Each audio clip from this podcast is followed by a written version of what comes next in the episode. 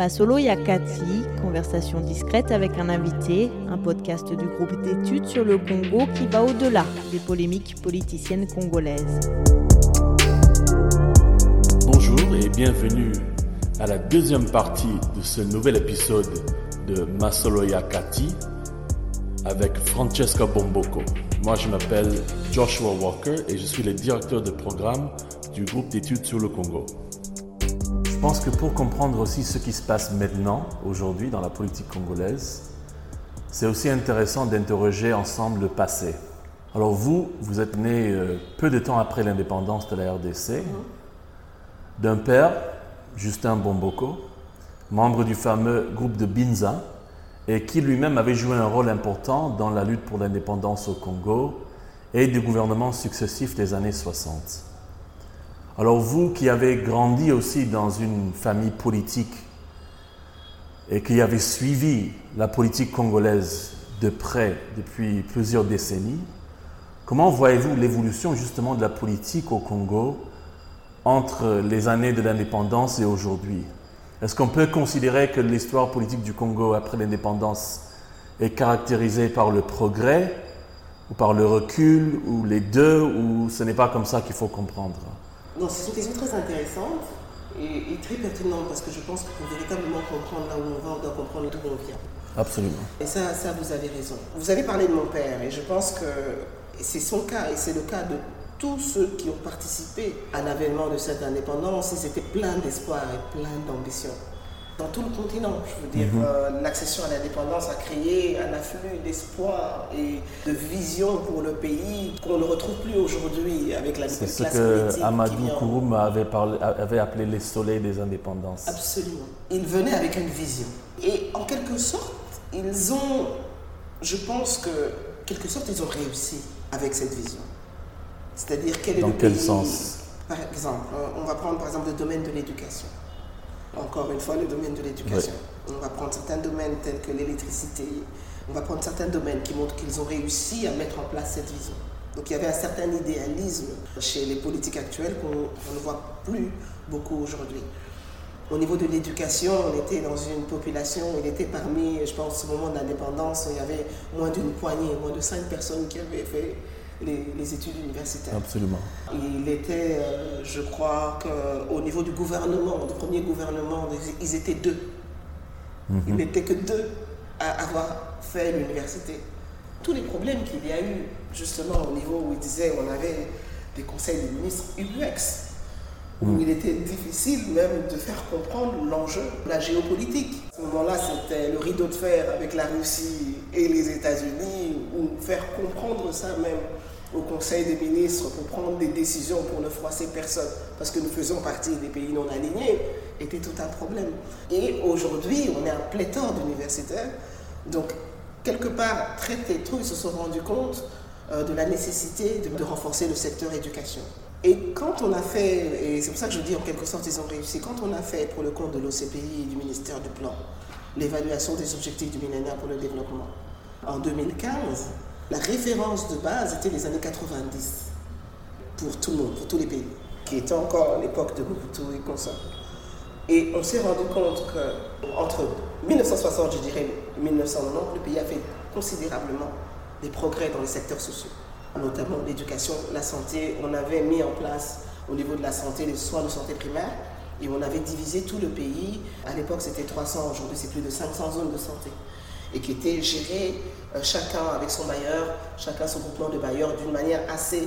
Ça a été un modèle qui a été copié dans plusieurs pays. Mais ça semble contredire un petit peu, juste euh, pour vous couper rapidement, mais ça semble contredire un petit peu l'idée que, que l'on lit dans beaucoup de livres d'histoire sur le Congo euh, post-indépendance, que la chute, entre guillemets, du pays avait plutôt commencé vers le milieu ou la fin des années 70 avec la zaïrianisation, et le, début du déclin économique euh, et euh, peut-être le, renforcement des tendances dictatoriales de Mobutu. Alors vous, vous dites que non, c'est un progrès entre les, années 60 et 90. Dans les grands agrégats économiques, oui. Mais dans le niveau social, non. Je dirais qu'il y a tout un progrès qui s'est fait dans le plan social, où nous étions à l'époque, la mise en place du système de santé, des soins de santé primaire en RDC a été copiée dans plusieurs pays. On était aussi au niveau de l'éducation, on était parmi les tops des à ce moment-là. Juste pour vous montrer qu'on est arrivé dans les années enfin 90, les bailleurs de fonds partent. Et il y a eu aussi le programme d'ajustement, de l'ajustement structurel de la Banque mondiale qui a été un désastre pour le secteur social. On n'en parle pas beaucoup.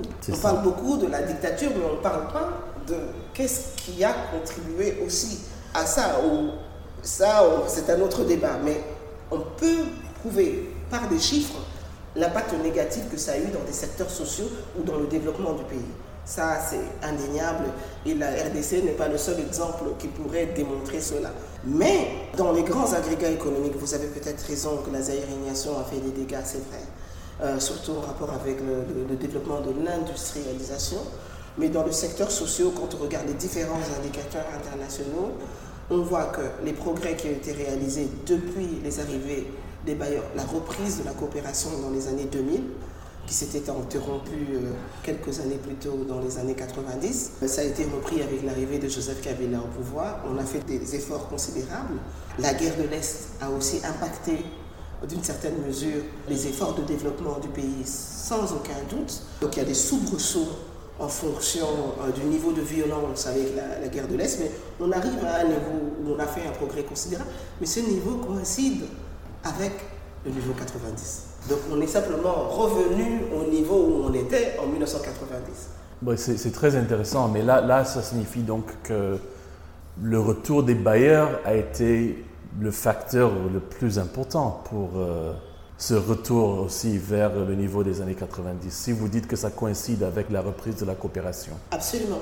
Ce qui veut dire que ce retour de bailleurs a été indéniablement l'un des facteurs les plus importants pour réaliser les progrès qui ont été faits dans ces secteurs-là. Mais c'est-à-dire, ils nous ont permis que tout simplement de revenir, on n'a pas récupéré le retard qu'on a eu, de revenir au niveau où on était mm. avant. Et donc avant, on avait quand même acquis un niveau assez considérable. Donc mm. c'est-à-dire, il y a quand même eu, et ça c'était quelqu'un de, de la Banque mondiale qui disait, quoi qu'on dise euh, de Mobutu, on ne reste pas 32 ans au pouvoir par hasard. Il y a quelque chose que vous devez bien faire qui fait que... il bénéficie aussi d'un grand soutien euh, financier, euh, militaire, etc. des États-Unis, de la France et de la Belgique pendant la guerre froide qu'il n'avait plus. C'est possible, c'est possible, mais qu'est-ce qu'on a constaté à son départ? Qu'on avait le pain le moins cher, alors que le pain était subventionné, on ne le savait pas. Qu'on avait l'essence le moins cher, parce que l'essence était subventionnée, on ne le savait pas. Qu'on avait l'eau et l'électricité aussi le moins cher. On ne le savait pas. Aujourd'hui, on a des factures parfois euh, d'eau, électricité, on se dit mais c'est pas possible, on ne pourra pas continuer. Vous savez les révoltes qu'il y a à et dans les subventions pour les compteurs électriques mm-hmm. qu'on va mettre qui va faire que plus personne ne sera en mesure de payer son électricité, etc. Donc il y a cette libéralisation aussi qui ont été imposés par l'extérieur du secteur de l'électricité. Euh, Ça, c'est à, travers euh, les programmes d'ajustement structurel ou c'est venu après C'est venu après. Ça, c'est venu après.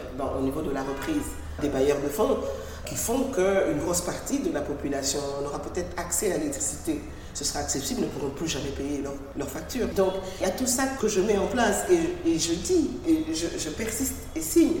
On ne reste pas 32 ans par hasard. Quelque part, dans le contrat social qu'il y a avec la population, il y a une certaine satisfaction. On l'a bien vu. Je pense que le soutien qu'a eu Joseph Kabila vis-à-vis des bailleurs, vis-à-vis de la communauté internationale, soit l'équivalent que Mobutu a eu à ses débuts, si pas plus. Mais au bout d'un certain temps, plus personne n'en voulait. Il n'a pas fait 32 ans. Voilà. Donc c'est ce que, ce que j'essaye de mettre en parallèle. Au bout de 16 ans, de 18 ans, on disait enough is enough, on veut quelqu'un d'autre. Donc il y a peut-être, je dirais que il y a le professeur Herbert Weiss que je vais citer ici, qui est un spécialiste du Congo, qui a des données. Il a dit s'il y a un élève qui veut faire son doctorat là-dessus, il le prend tout de suite. Il a plein d'archives qui montrent justement que d'une certaine manière, à cette époque-là, le contrat social était respecté. Juste avant l'avènement du parti État, les déléances de la population été prises en compte. Et il peut le démontrer. Je n'ai pas accès à ces données-là, mais c'est des conversations qu'on a souvent avec, avec, beaucoup, d'analystes. C'est très intéressant et justement ça a trait avec euh, notre projet euh, du GEC actuel mhm. qui est justement sur la recréation du contrat social ou du pacte social en RDC. Mhm.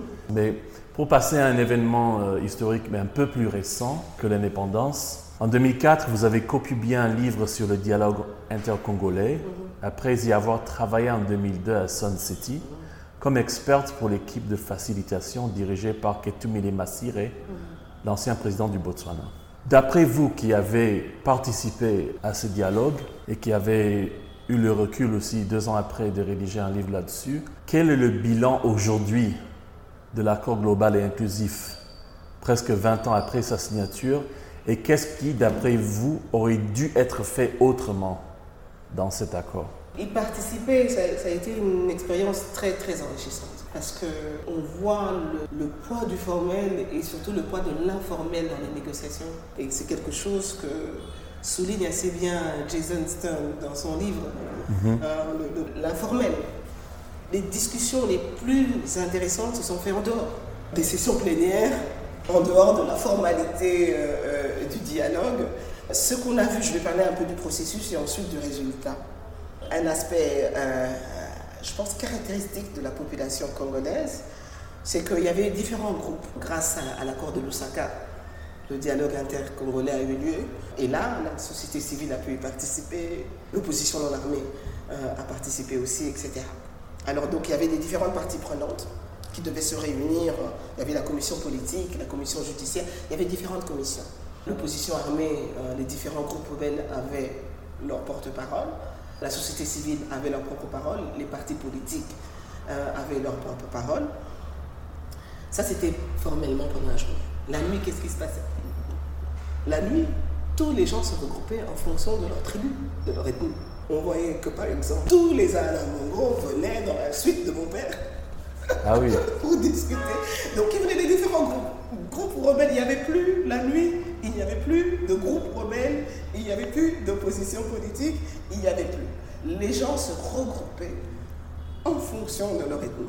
Il fallait que la tribu ou l'ethnie, comment on l'appelle, c'est-à-dire qu'on se retrouve, quel que soit le processus, quelque part. Peu importe qu'on soit du camp du gouvernement, du camp de la rébellion, de la société civile, etc. Donc, cet intérêt commun pour sa communauté, et c'est ce que je dirais, pour, au lieu de parler de tribus, disons communautaire, le poids de la communauté était extrêmement important. Dans quel sens c'était important? C'était de s'assurer que dans le résultat final, c'est-à-dire que s'il y a un gouvernement qui se forme avec que la représentativité soit respectée du point de vue pour la commission politique, si au niveau social il y a des... Donc c'est-à-dire que donc, les, les vraies discussions se sont faites à l'intérieur de la communauté, pas à l'intérieur de groupes rebelles, d'opposition C'était pour s'assurer des intérêts de la communauté? Probablement. Je n'y ai pas participé, j'étais observateur. Je n'étais pas partie prenante, donc je ne pouvais pas venir. Mais toutes les grandes discussions se sont faites. Et quand je disais, quand on parle de quoi On dit, on parle justement de. Donc ce développement de ce pays va se faire à travers le développement de la communauté. Ce qui n'est pas illogique d'une certaine manière. Mais pour revenir, parce qu'il y a une autre question justement qui était euh, là-dedans, c'est que l'un des héritages, je pense, de Sun City, et que l'on voit encore aujourd'hui, on en a parlé d'ailleurs dans notre rapport euh, l'année passée sur la CENI, c'est euh, justement l'héritage de la politisation, entre guillemets, des institutions, comme la CENI, de sorte qu'il y ait une sorte de représentativité de différents groupes ou de différentes, à l'époque, parties et, composantes. Aujourd'hui, nous, par exemple, on se disait que cette politisation qui est venue avec Sun City, au moins de la CENI, est aujourd'hui une sorte d'obstacle à l'avancement de la CENI dans sa neutralité, dans sa capacité d'être le garant neutre des élections. Alors, comment est-ce que vous évaluez justement cet héritage euh, issu euh, de ce système de représentativité des parties et composantes issues de Sun City Je pense que c'était pertinent à l'époque. Une erreur, par contre, de Sun City, du point de vue processus, ça, ce n'était pas une erreur. Mais qu'à l'époque, c'était pertinent et ça ne l'est plus. Ce système de réfléchir sur mm. composantes aujourd'hui, dans un pays où euh, les négociations de paix se sont faites il y a 20 ans, ça c'est post-conflit qu'on peut mm. avoir euh, ça pour s'assurer que les différents belligérants ne sont pas laissés pour compte. Et ça, c'est une caractéristique aussi des conflits euh, en RDC, c'est les personnes qu'on laisse de côté. Vous savez qu'à la conférence nationale, Laurent Désiré Kabila a voulu participer. Okay. Mobutu a dit non. Et du coup, il est resté rebelle et quand il y a eu les problèmes, eh ben, on va chercher la personne uh-huh. qui, qui, n'a pas pu participer au processus, etc. Quand maintenant même l'UDPS se crée, à un moment donné, ils écrivent euh, ensemble le, le livre vert la Révolution, le fameux livre du MPR, qui reprend tous les partis politiques, etc. Et euh, au moment de la mise en place euh, des structures, euh, même, on laisse de côté Étienne Tshisekedi. C'est l'exclusion systématique, et ça, l'histoire nous le montre bien dans les différents processus. Donc l'inclusivité est capitale dans la politique. Est, capitale dans, cette politique. Et, et, le fait qu'on l'ait fait à ce moment-là, de cette manière-là, était pertinente à cause des composantes qu'on avait dans le dialogue intercongolais. Mais on n'a plus les mêmes composantes aujourd'hui. Et ils n'ont plus le même poids. Il serait temps qu'on dépasse un peu cette période de post-conflit et qu'on ait quelque chose, parce que l'exception est devenue la norme. Et mm. c'est aussi une des choses qu'on a remarqué quand on fait des études de gouvernance. Ici, quand on crée des structures temporaires, il est très difficile de les dissoudre. C'est pratiquement, même dans les ministères, même dans les administrations publiques et tout ça, la moindre cellule que vous créez, c'est terminé. Alors que c'était pertinent à ce moment-là. Donc on a des tas de structures, euh, de composantes qui, à un moment donné, étaient pertinentes, ne le sont plus aujourd'hui, mais qu'on n'arrive pas à démanteler. Et je pense qu'il serait peut-être temps d'avoir une réflexion dans la stabilisation maintenant des institutions qu'on voit en place, de se poser la question, est-ce que ces composantes qu'on a héritées de Sun City sont encore pertinentes aujourd'hui S'ils ne le sont plus, on est dans la, consolidation de l'État, on est dans le renforcement de la paix. Est-ce qu'il ne faut pas plutôt privilégier les structures pérennes, notamment mhm. en rapport avec le ministère de l'Intérieur pour la gestion des élections? Et vous disiez euh, à l'instant qu'il y a quand même une erreur euh, dont vous vouliez parler de Sun City ou non? Absolument. Dans le fait qu'on avait mis comme euh, règle le consensus décision devait se faire comme consensus. Alors, donc, quand on, lit les accords de, Lusaka, il est clair que la discussion même de qui devait diriger le pays pendant le processus de paix était à l'ordre du jour. Ça devait se discuter à Sun City. Mais à partir du moment où on dit que ça doit se faire par consensus, il suffisait qu'une partie quitte la table pour qu'il n'y aura plus de consensus, il n'y a plus de discussion. Alors chaque fois qu'on mettait l'avenir de Joseph Kabila, est-ce qu'il va rester président après les accords, la composante gouvernementale sortait de la pièce. Et donc ça n'a jamais pu être abordé pleinement et euh, le fait qu'il soit sorti de la pièce, ils ont gagné en quelque sorte, puisque après Sun City, il est resté président et il n'avait que cet objectif. À l'instant, vous parliez de, des problèmes, de l'impact de, des programmes d'ajustement structurel. Et je voulais revenir un petit peu sur euh, l'industrie, entre guillemets, du développement en RDC et le système des bailleurs. Alors, justement, euh, suite au consensus de Washington, il y avait euh, beaucoup de bailleurs de fonds, à un moment donné, qui avaient décidé d'arrêter de financer les États ou les gouvernements en préférant plutôt financer la société civile. Et par après, on a constaté que le consensus a changé avec un retour sur le financement des États ou le financement direct des gouvernements. Et je pense qu'en effet, on le, sait tous, les bailleurs de fonds au Congo comme ailleurs changent souvent de stratégie toutes les quelques années, non seulement dans le choix des bénéficiaires des financements, mais également dans les thématiques, dans la façon dont ils voudraient financer. Alors vous qui avez beaucoup travaillé avec les bailleurs pendant longtemps, que pensez-vous justement de, ce système des bailleurs de fonds et de cette perpétuelle évolution des stratégies par les bailleurs? Pour les pays en développement, pour nous, donc c'était quelque chose c'est quelque chose qui reste très important. Donc surtout les pays fragiles. Non seulement les changements de stratégie, mais les conditionnalités que posaient certains bailleurs pour pouvoir travailler dans ces pays étaient parfois complètement irréalistes. Et à partir du moment où on avait rempli toutes les conditionnalités, ben, le problème était passé, l'urgence était passée. Donc on avait parfois besoin d'une réponse immédiate mais la, stratégie, le mécanisme, toute l'administration qui venait en place ne permettait pas de pays fragiles ou ayant connu des conflits mhm. à pouvoir justement avoir euh, l'appui nécessaire au moment où ils en avaient besoin. Donc ça, c'est quelque chose euh, qu'on a essayé de faire sauter avec l'initiative euh, des pays fragiles qui a même commencé ici par, la réunion de Kinshasa. La difficulté, c'est plutôt au pays. Dans quel sens? Beaucoup de pays, euh, notamment la RDC, n'aimaient pas tellement être catégorisés comme pays fragiles. Donc n'ont pas pu participer pleinement même embrasser pleinement ces nouvelles stratégies qui étaient en leur faveur. Et donc s'en sont en quelque sorte désintéressés. Mais est-ce qu'il n'y a pas quand même euh, un argument valable qui dirait que non, bah, la RDC est un pays souverain et justement il n'a pas besoin euh, seulement, simplement d'écouter ce que veulent faire les bailleurs en termes de stratégie pour l'aider, parce qu'après tout, euh, c'est lui-même qui doit déterminer son propre destin. On le fait d'une certaine manière. On a participé à l'initiative de la dette des pays très pauvres très endetté de la Banque mondiale, qui nous a euh, obligés de faire un plan de pauvreté, de sortie de pauvreté, le premier DCRP, document stratégique de pauvreté. Et ça, ça a été un exercice très important qui nous a permis pendant cinq ans d'avoir quelle est la vision, qu'est-ce qu'on voulait, de faire un programme de gouvernement, d'avoir différents piliers, sécurité, justice, paix, etc. Et, et de le faire de manière très participative avec des consultations euh, au niveau de la population de base et de monter ces préoccupations jusqu'au niveau du gouvernement. Et j'étais responsable avec Bercy pour toute la partie de l'ouest du pays. On a eu le DCRP2 et ensuite on a eu l'annulation de la dette qui est intervenue où il n'y a plus eu ces conditionnalités. En conséquence, on a vu la difficulté de mettre en place un autre programme de gouvernement. Ça a été difficile.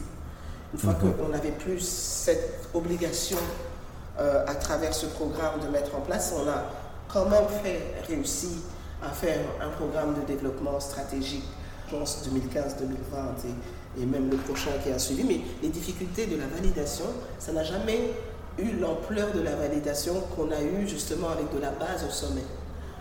Alors maintenant, on aura un programme de 145 territoires qui va venir et je ne peux que recommander qu'on on puisse commencer vers la base comme on l'avait fait à l'époque et remonter les préoccupations de la base au top pour qu'il y ait un véritable développement qui puisse se mettre en place. Mais je pense que au niveau des différentes facilités qui existent au bailleur, la méconnaissance de nos dirigeants de l'existence de ces facilités, c'est qu'ils n'arrivent pas à profiter pleinement euh, des ressources qui leur sont disponibles pour mener à hmm. bien leur politique. C'est ça qui est dommage. D'après vous, quel est le pays ou quels sont les pays qui, selon vous, devrait servir de modèle pour la RDC en matière de développement, en matière de sécurité? Donc des cas de réussite qui devraient inspirer la RDC.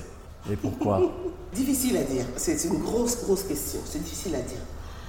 Je prends peut-être l'exemple de Inga. Je ne sais pas s'il y a des pays. Inga, qui est le grand barrage d'électricité. Oui. Mais là, ce n'est pas un pays. Non, ce n'est pas un pays. Mais je, je, veux dire qu'on euh, a du mal à pouvoir le financer et de faire en faire que ça puisse euh, se développer. tu vas comprendre pourquoi je parle okay. Euh, parce qu'on a du mal à justement avoir les différents fonds. Or, c'est quelque chose qu'on on avait financé sur fonds propres à l'époque. Personne, pas un bailleur n'a donné. Tout le monde pensait qu'on n'allait pas y arriver. Quand on parle, quand je dis qu'on ne reste pas au pouvoir pendant 32 ans par hasard, ben, mm -hmm. les gens de se dit qu'est-ce qu'on n'a pas? Qu'est-ce qu'il nous faut? Qu'est-ce qu'on pourrait laisser aux générations futures? Voilà la réflexion qui ont eu peut-être le groupe de Binza à l'époque, en se disant on doit faire des choses pour que dans 20 ans, dans 30 ans, dans 50 ans, même quand on n'est plus là, nos petits-enfants puissent bénéficier euh, des richesses de ce pays. On a un gros parc hydroélectrique, qu'est-ce qu'on peut faire? Inga, une grosse partie des recettes du cuivre ont été utilisées à ce moment-là, des ressources matières premières pour faire Inga, sans aucun aide d'aucun bailleur, aucun financement que ce soit les études, que ce soit consort, etc. Il y a certains pays qui arrivent à, développer ce, programme. Je regarde et qui ont pu même, je regarde le barrage qu'a mis en place l'Éthiopie. C'était avec financement chinois. Possible, mais ils ont aussi levé des fonds à l'international. Au niveau des stratégies, je pense que le pays, s'il était bien géré, peut se développer tout seul. Et ça, c'est une caractéristique particulière de la RDC, donc qui m'est difficile en se disant que, parce que quand on veut faire de gros projets, on veut faire des grosses choses et qu'on qu'on met toutes les ressources du pays qu'on a là-dedans, on arrive à le faire. Un bel exemple, par exemple, je dirais du point de vue des ressources euh, naturelles, de cette gestion des ressources naturelles pour les générations futures, en se disant, c'est ce qu'a mis en place le Timor oriental. Ils ont mis un fonds, toute une partie de l'argent qui été dégagé de leurs ressources naturelles, ils avaient créé un fonds pour les générations futures. Au modèle, justement, je pense que c'était un des pays scandinaves qui avait fait ça. Euh, la Norvège, je pense, avec euh, l'argent du pétrole. Voilà, justement, c'est la canalisation et la bonne gestion de leurs ressources naturelles, tout en ayant une vision de développement pour les générations futures, en se disant un jour, ça va se terminer, qu'est-ce qu'on fait? Absolument. Ça, ce sont des très bons exemples. Je pense que euh, la RDC a quand même une spécificité propre à cause de ses ressources énergétiques, à cause de ses ressources d'être considéré comme un pays solution de, de l'environnement, de changement climatique, mais elle ne tient pas compte de ça. Or, les visions prospectives des différents pays africains, comment est-ce que le Rwanda se voit dans 30 ans, dans 40 ans, comment est-ce que l'Afrique du Sud se voit dans 30 ans, dans 40 ans, comment est-ce que, si vous les regardez, ils parlent tous du Congo. Et eux, ils, regardent sur 20 euh, ans, 30 ans, sur 40 20 ans, 30 ans, 40 Mais ans. Est-ce que le Congo regarde sur 20 ans, 30 ans, 40 ans? On a essayé de faire cet exercice, on le faisait à l'époque. On avait Et aujourd'hui? À l'époque, on avait euh, la- l'objectif 80, Oui. les- etc. Je ne sais pas si vous avez connu ça. Si, si. Voilà, exactement. Donc on avait une vision, on savait ce que le Congo voulait. Aujourd'hui, on a mené un exercice prospectif, mais qui s'est limité, euh, je dirais, au ministère du Plan, qui n'a pas vraiment été embrassé par toute la société. Il serait important de dire quel est le Congo qu'on veut dans 50 ans, quelle, quelle place le Congo veut avoir. Mais pour avoir cette place-là, il faudrait aussi qu'on regarde comment, qu'est-ce qu'est la place? Dans 50 ans, tous nos pays voisins se voient où? Les pays de l'Afrique de l'Ouest se voient où? Etc. Et là-dedans, ce serait intéressant. Comment eux vous voient aussi dans 20 Ouais. ans ou dans 30 ans Et là, je pense qu'on pourra pleinement jouer notre rôle sur la vision future du Congo. Parce que pour l'Afrique du Sud, à un moment donné, je ne sais plus si c'est encore le cas, toute leur énergie électrique, ils le voyaient venir du Congo. Qu'a-t-on fait de cette vision-là? Qu'est-ce qui s'est passé? C'est simple, le Rwanda, ils appellent leur vision prospective Kivu 1, Kivu 2. Mais, mais- mais justement, est-ce que vous ne trouvez pas que, parce que si vous dites que à l'époque, il y avait quand même ces initiatives au Congo ou au Zaïre pour réfléchir sur les 20 ans, les 30 ans, etc., et qu'aujourd'hui, euh, il n'y en a plus autant, est-ce que vous pensez que justement c'est un problème euh, de la classe politique qui n'élabore pas des visions à long terme pour le pays, peut-être en étant trop préoccupé avec euh, les affaires de politique politicienne du quotidien? C'est l'impression que ça donne. Je pense que les différents conflits n'ont pas aidé non plus à se projeter vers l'avenir. La récurrence euh, et la persistance de, de cette guerre qui ne dit pas son nom euh, font que... Vous savez à quoi je fais allusion Oui, oui, bien sûr. Le livre de Voilà, Jason absolument, font que, et tout, tout ce qu'il explique très bien dans, dans- dans ce livre, euh, font qu'on a peut-être du mal à se projeter dans l'avenir. Dans un moment de paix, on est plus serein pour penser à tout ça, mais je pense qu'aussi on a une classe politique qui s'est plutôt distinguée euh, sur les préoccupations d'enrichissement personnel que véritablement euh, laisser euh, une trace pérenne de leur action politique. Et, et ça, c'est dommage. C'est un contraste que je vois de la classe politique actuelle avec les pionniers de l'indépendance. Il est clair que pour eux, la, la préoccupation n'était pas les mêmes, n'était pas de cet ordre matériel qu'on voit euh, chez les jeunes loups aujourd'hui. Alors justement, pour terminer, quel est votre espoir pour le Congo de demain? Ah, ça c'est une très très bonne question. Je dirais la jeunesse. Si Bercy existe jusqu'aujourd'hui, c'est c'est grâce à, nos enquêteurs, superviseurs, à nos jeunes gens. Même quand on a été arrêté, quand on a eu des problèmes, etc., on a voulu arrêter, ils ont toujours dit non madame, on continue. On continue. Que vous nous payez, que vous ne payez pas, on s'en fout, on continue. Ce que vous faites c'est important, ce qu'on fait c'est important, on a l'impression de contribuer à quelque chose.